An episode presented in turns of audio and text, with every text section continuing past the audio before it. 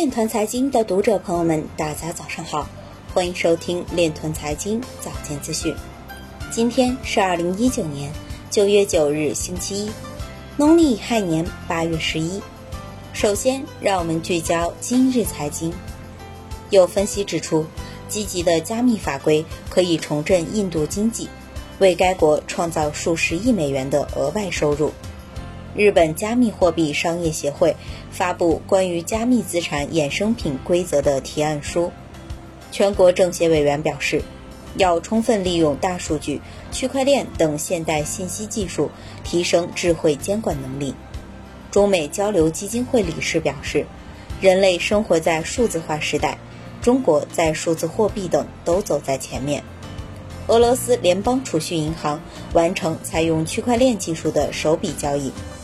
华丽创通表示，拟一千五百万元参设东湖金融研究院，开展数字货币等金融基础设施建设。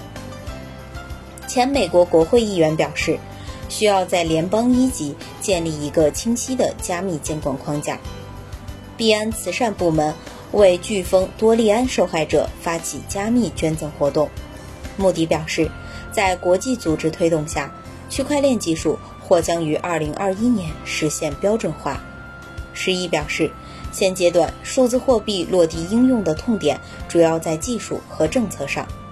今日财经就到这里，下面我们来聊一聊关于区块链的那些事儿。据新浪财经报道，九月六日至七日，中国发展高层论坛专题研讨会“贸易开放与共享繁荣”在北京钓鱼台国宾馆举行。国务院发展研究中心金融研究所副所长张丽萍出席并发言。他表示，数字货币发行主体是一个国家的央行，另一个是私人部门。目前谁发比较合适还存在争议。关于货币的性质，他强调，央行发的数字货币依然是基于国家信用的法定货币，而私人部门发行的则是基于参与者共识的虚拟代币。这个货币性质就直接影响了它的功能用途。